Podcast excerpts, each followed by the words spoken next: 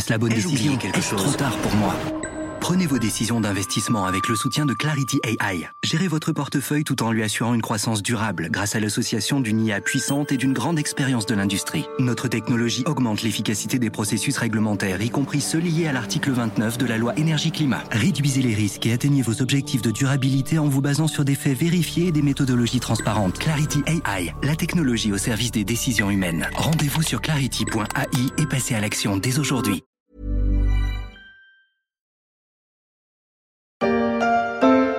Ce fut un mois de mars meurtrier sur les marchés financiers.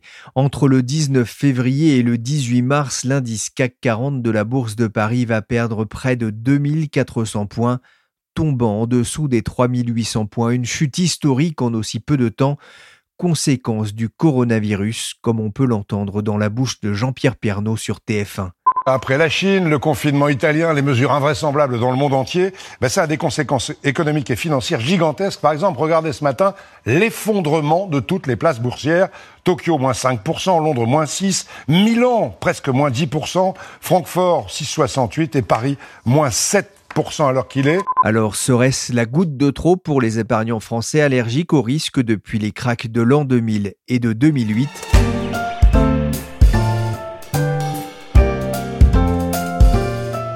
Je suis Pierrick Fay, vous écoutez La Story, le podcast d'actualité des échos, et on va essayer de comprendre pourquoi le crack de mars 2020 n'a pas détourné encore plus les Français de la bourse, bien au contraire.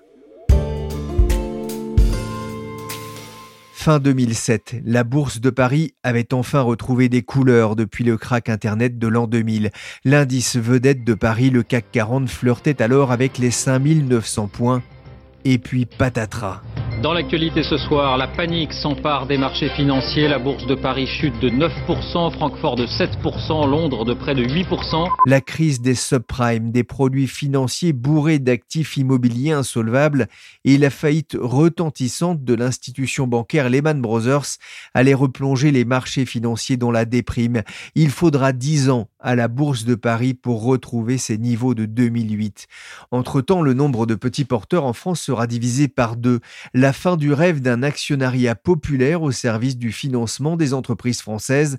L'avenir le dira. Mais d'abord, je vous propose de revenir avec Sophie Roland, chef de service adjoint du service marché des échos, sur la façon dont les marchés actions ont surmonté le choc du Covid-19, appelé par certains le Corona Crack. Bonjour Sophie Roland. Bonjour Pierrick. On va le rappeler d'abord, le coronavirus a créé un, véritable choc sur les marchés au mois de mars. Alors oui, un choc comme on n'en avait euh, jamais vu en fait, avec euh, des chutes des indices euh, vertigineuses en un mois en fait entre le plus haut des marchés du 19 février et le plus bas qu'on peut dater au 23 mars. Le CAC 40 par exemple a perdu quasiment 40%. Il y a des indices de volatilité, ce qu'on appelle l'indice de la peur, l'indice de volatilité de la bourse américaine qui est monté à plus de 80%, alors que c'est vraiment euh, un indicateur de crise euh, comme ce qu'on a pu voir au moment de la, crise des subprimes, par exemple. Les investisseurs craignaient une récession euh, très forte. Elle sera là, hein, ça ne sera pas une surprise.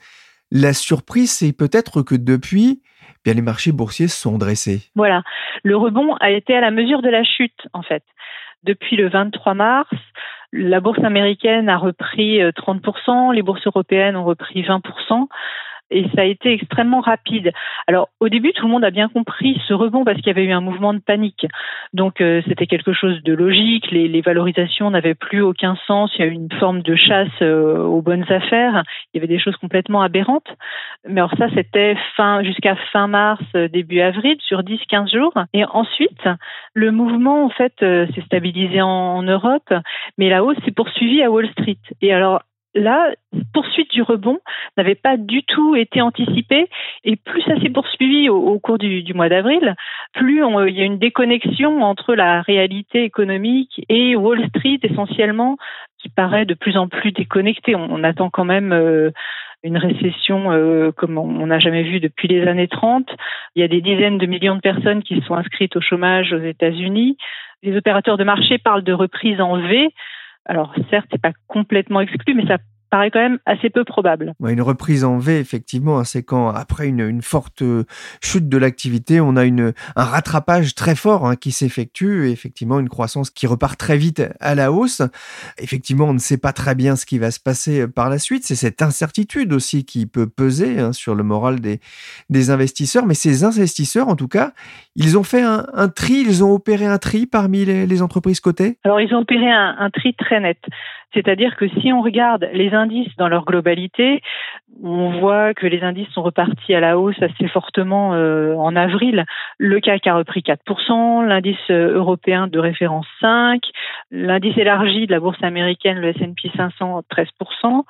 Mais ce qu'on voit surtout, c'est que le Nasdaq, lui, a repris 15% en avril. Et le Nasdaq, c'est le seul indice, euh, grand indice mondial, qui est revenu dans le vert depuis le début de l'année, qui a rattrapé toutes ses pertes, en fait.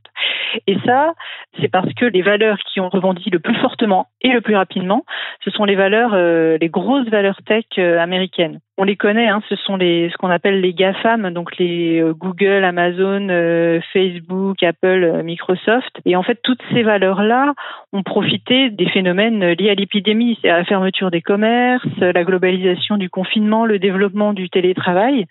Des progressions, j'ai retenu trois valeurs, Amazon, Netflix et Microsoft. Netflix a pris 33% depuis le début de l'année quand même, Amazon 28 et Microsoft 15%. Euh, on ne sait pas si ce sont des hausses qui seront durables, mais en tout cas, c'est ce qu'il faut voir quand on regarde la hausse des indices, c'est que c'est très concentré sur quelques valeurs.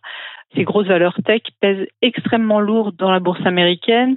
On estime que les GAFAM, c'est plus de 20% du S&P 500 maintenant et euh, environ 40% du Nasdaq. Alors ça, c'est des, valeurs tech évidemment. Il y a d'autres types de valeurs qui ont été euh, privilégiées en bourse euh, dans ce rebond. C'est des valeurs santé évidemment. Alors toutes les sociétés qui sont engagées dans la recherche d'un traitement contre le Covid-19 ou dans la recherche d'un vaccin évidemment et par extension l'ensemble du secteur de la santé ou des, des biotech. Il y a l'exemple qu'il y a évidemment aux États-Unis qui est en hausse de 20% depuis le début de l'année. Ils ont le, traitement, le fameux euh, Remdesivir, qui permettrait d'accélérer en fait le rétablissement des malades. Et en France, il y a des progressions aussi qui sont assez impressionnantes. J'ai regardé dans le SBF 120, euh, il y a deux sociétés qui prennent quand même 60% depuis le début de l'année, Biomérieux et, Sartorius. Et euh, on a aussi Eurofin Scientifique qui prend 12%. En revanche, toutes ces sociétés euh, santé, il y a quand même une certaine prudence à avoir. Je voulais citer l'exemple de Genfit qui a perdu 65% en une séance, alors que la valeur était en très forte hausse depuis le début de l'année, juste euh, à cause de l'échec euh, d'un essai clinique sur sa principale molécule. Donc ce sont toujours des valeurs à manipuler avec beaucoup, beaucoup de prudence.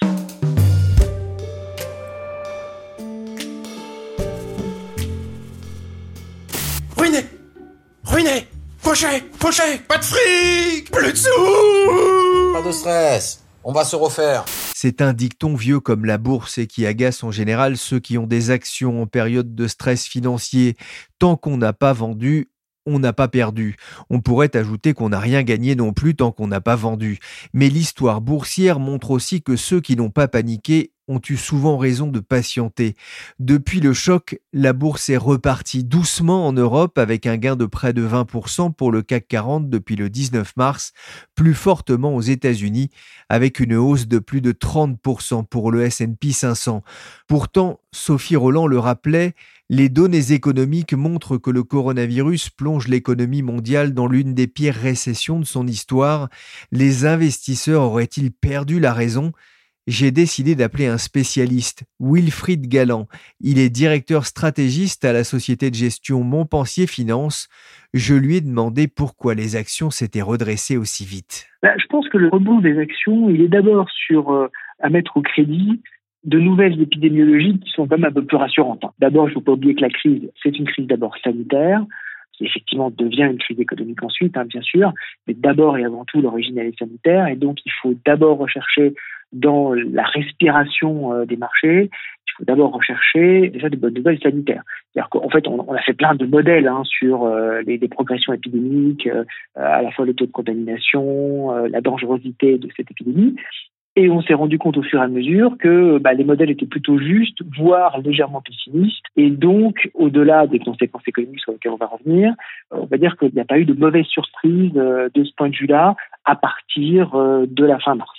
Et donc à partir de la fin mars, on a, commencé à se dire bah, finalement peut-être que euh, il faut s'intéresser à, à, autre chose. Et donc les marchés sont intéressés aux conséquences économiques et aux conséquences financières, avec deux volets. Hein. D'abord, le fait qu'effectivement, il y aura des conséquences économiques qui seront très fortes parce qu'on a mis à l'arrêt l'économie mondiale et donc on a à la fois créé un très gros choc d'offres et un très gros choc de demande. Hein. Il n'y a, plus de production d'une part, il n'y a plus de demande d'autre part. C'est la première fois dans l'histoire, c'est quand même un point important. Mais d'autre part, on a quand même eu des soutiens extrêmement importants de la part des gouvernements et de la part des autorités monétaires, à la fois sur du soutien, sur des garanties, des prêts garantis, des, garanties de créances. Ça, c'est pour la partie euh, véritablement autorité publique. Et puis, sur la partie monétaire, des injections de absolument considérables à chaque fois, que ce soit des injections de liquidités ou de la part des banques centrales ou des soutiens économiques. On parle en milliers de milliards de dollars ou en milliers de milliards d'euros. C'est absolument considérable. Donc, les marchés ont intégré tout ça sur le fait que on allait tout faire pour limiter les conséquences économiques, pour ne pas recréer aussi hein, une, crise financière qui allait accélérer encore les problèmes économiques. En fait, pour ne pas rajouter, si je veux schématiser, 2008, donc la grande crise financière, à ce qu'on appelle maintenant la grande crise du confinement, donc avoir une espèce de double crise. Donc maintenant, effectivement, les marchés respirent un peu. Ça ne veut pas dire qu'on est sorti euh, des ennuis, pas du tout. Hein. Ça ne veut pas dire du tout que les difficultés sont derrière nous, mais ça veut dire qu'effectivement, ceci devient on va dire, un peu moins émotionnel et on commence à prendre en compte à la fois le côté la relance mais aussi euh, le fait qu'on va avoir des discutations Donc bah, tout ça, ça nous fait une espèce d'équilibre en ce moment sur les marchés. Puis on attend de voir si on va aller dans un sens ou dans un autre. On s'est à peu près stabilisé, c'est vrai. Cette année, l'économie mondiale devrait connaître la pire récession depuis les années 30. En pleine crise sanitaire liée au Covid-19, les dernières perspectives du FMI affichent une croissance mondiale en baisse de 3% cette année. Le coronavirus va coûter 6 points de croissance à la France au premier trimestre. Il a fait grimper le chômage américain à des niveaux jamais vus avec 20 millions d'emplois perdus en avril. Le FMI attend une récession historique, on l'a entendu sur Euronews.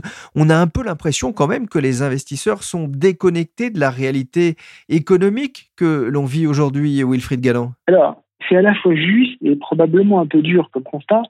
Je pense que les investisseurs, en fait, essaient de voir les conséquences en termes structurels de cette crise dire est-ce qu'on est capable d'enjamber assez rapidement en 1, 2, 3, 4, 5 mois les problèmes qui sont créés par ce choc, qui est un choc en fait qui a été généré de l'extérieur, hein, qui est un événement politique, ou est-ce qu'il y aura effectivement des conséquences beaucoup plus pérennes et lesquelles qui vont nous mettre sur une trajectoire de croissance beaucoup plus difficile. Donc d'une certaine façon, que font les marchés? C'est pas tellement qu'ils se désintéressent des conséquences euh, économiques, mais les marchés se disent en fait on va enjamber tout ça, on va essayer de se projeter à la fin de l'année, on va se projeter sur le dernier trimestre 2020 et sur 2021 en disant effectivement, on a des conséquences très fortes, mais elles seront à court terme.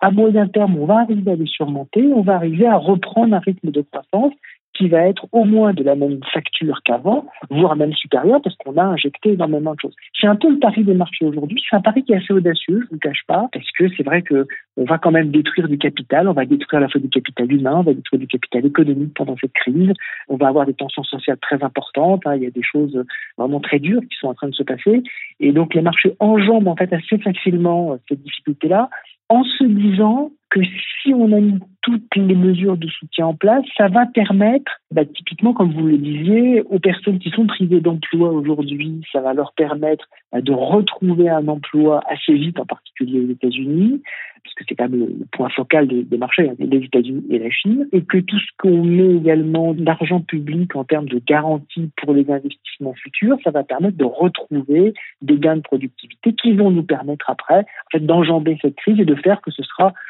peut-être pas tout à fait un mauvais souvenir, mais quelque chose qui sera assez facilement surmontable. Ce qu'on constate néanmoins, c'est que les marchés, quand on regarde en particulier les marchés européens, restent sur des baisses très significatives. Hein. On est sur de l'ordre de 25% de baisse depuis le début de l'année. Et donc, ça veut quand même dire que les marchés reconnaissent qu'il y a un important problème économique, une vraie crise qui arrive.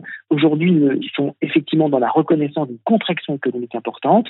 En revanche, ils font l'équilibre avec les mesures importantes qui ont été prises en disant cette contraction économique, on arrivera peut-être au troisième, mais plus probablement au quatrième trimestre 2020 et en 2021 à la surmonter. Ça veut effectivement dire qu'ils font aussi le pari qu'il n'y aura pas de renouveau épidémique, il n'y aura pas de rebond de l'épidémie, on ne va pas repartir dans des problématiques de, par exemple, de confinement des grandes économies euh, occidentales et chinoises.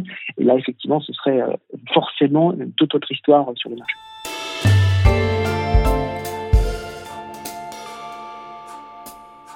Wilfried Galland, quelle a été la, réaction des clients de Montpensier Finance lors de l'effondrement du marché en, février-mars? Alors, on a euh, des clients qui sont euh, chez nous largement des clients institutionnels, hein, des grandes institutions financières, des banques, des assureurs, des, des caisses de retraite. Globalement, nos clients sont restés relativement euh, vigilant bien sûr, euh, inquiet évidemment, mais euh, assez serein finalement. On n'a pas eu de très très fort mouvement hein, euh, dans cette crise. Je pense que c'est une crise qui, par sa violence au début, a pris un peu tout le monde par surprise, par sidération. Tout le monde a regardé en disant mais qu'est-ce qui est en train de se passer? C'est la première fois qu'on, depuis peut-être des siècles, hein, qu'on décide d'un seul coup de confiner les gens chez eux, d'arrêter complètement l'économie. Et puis là aussi, ils ont fait euh, cette espèce d'équilibre dans leur raisonnement en essayant de voir ben, est-ce qu'il n'y avait pas des opportunités à faire? Donc certains effectivement ont réinjecté de l'argent sur les marchés euh, au fur et à mesure que la baisse euh, se prononçait, en disant ceci est quand même une crise temporaire et on va réussir à la surmonter. Quand les clients ont bougé, c'est plutôt dans ce sens-là.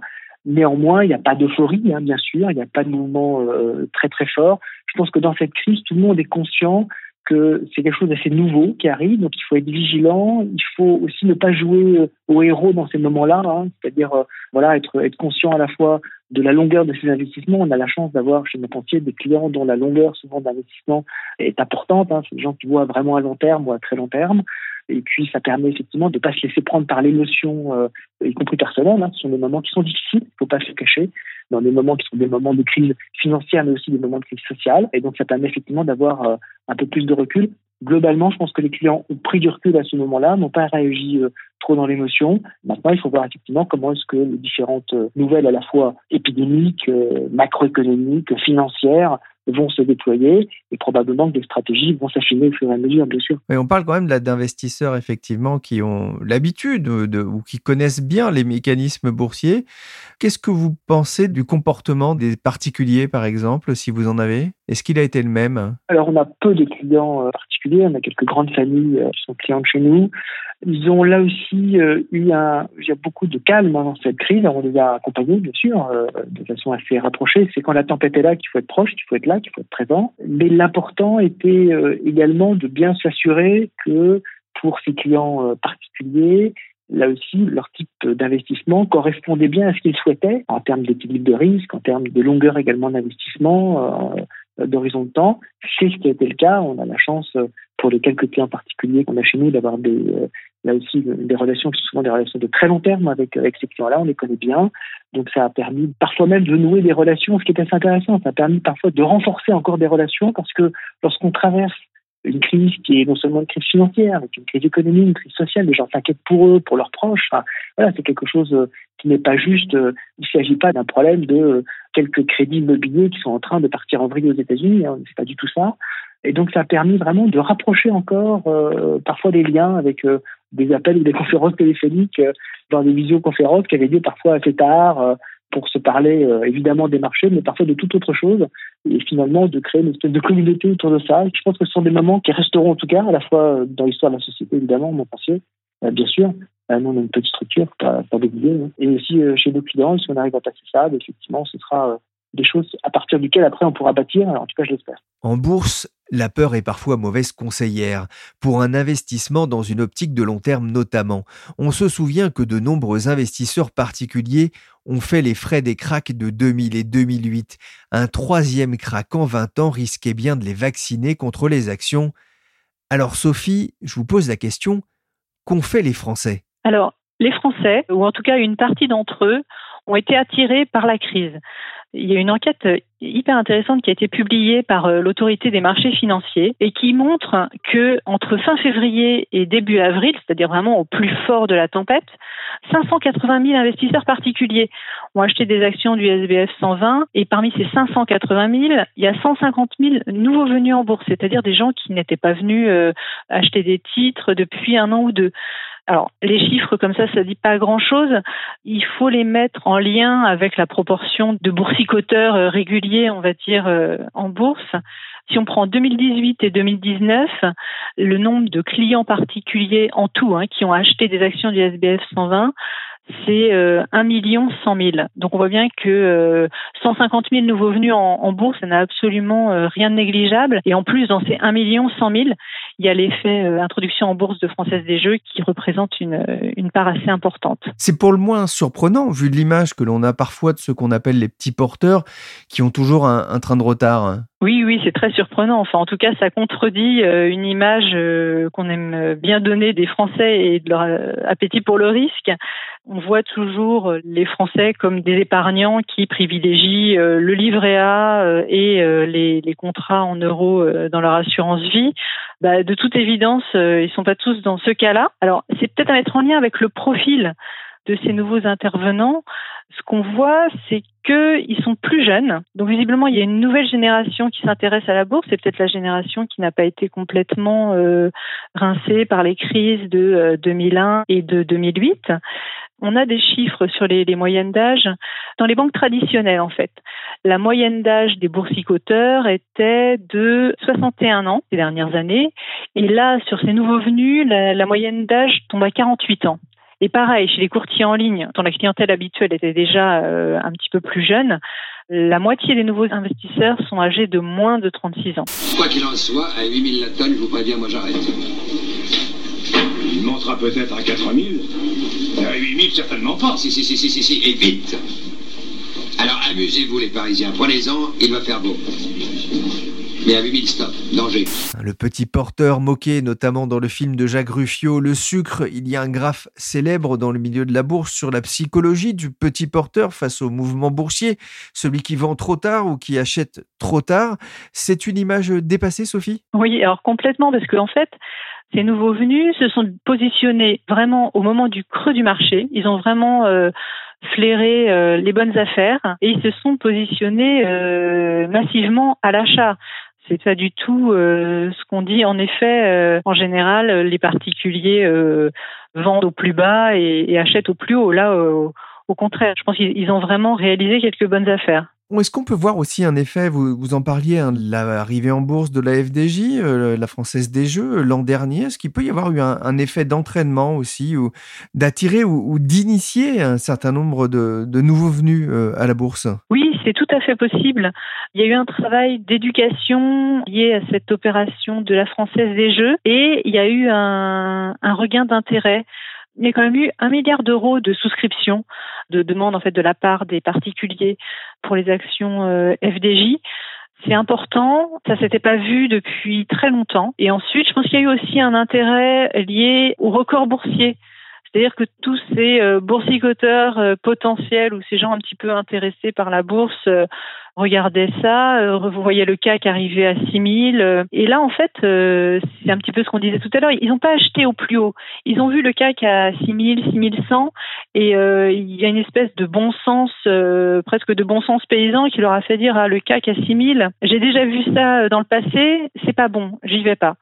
En revanche, après, quand ils ont vu le CAC euh, retomber euh, sous 4000 points, là, ils n'ont pas hésité longtemps euh, à se repositionner. Alors vous le disiez, hein, le crack a attiré 150 000 nouveaux venus. Ils sont conquis, ils sont partis pour rester? Ça, on ne sait pas. Il y a peut-être un effet confinement aussi la bourse, c'est une forme de jeu. Dans, les valeurs qui ont bien progressé, il y a aussi les valeurs de jeu en ligne. Hein. Donc euh, la bourse, c'est une des choses qu'on peut faire quand on est chez soi et, euh, quand on s'ennuie. Donc on ne sait pas s'ils vont rester. Ce qui est sûr, c'est que euh, ce type de phénomène avait déjà été observé en 2009. En 2009, les particuliers étaient déjà revenus en bourse à l'occasion d'un crack.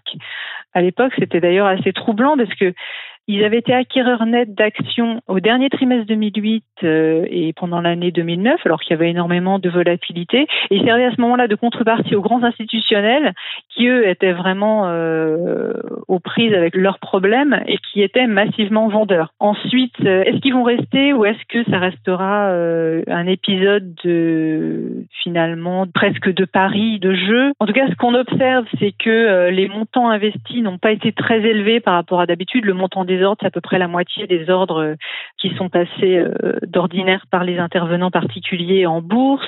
On verra si ça dure ou si c'est le début d'un nouvel intérêt pour les marchés de la part de, de boursicoteurs un petit peu plus jeunes. Merci Sophie Roland, chef du service adjoint du service marché des échos, et merci Wilfried Galland, stratégiste chez Montpensier Finance.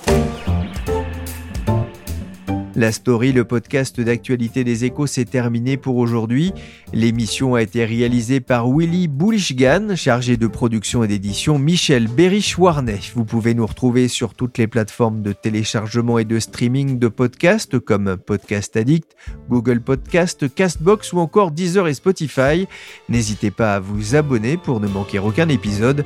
Pour l'actualité en temps réel, rendez-vous sur leséchos.fr ou en kiosque pour le journal papier.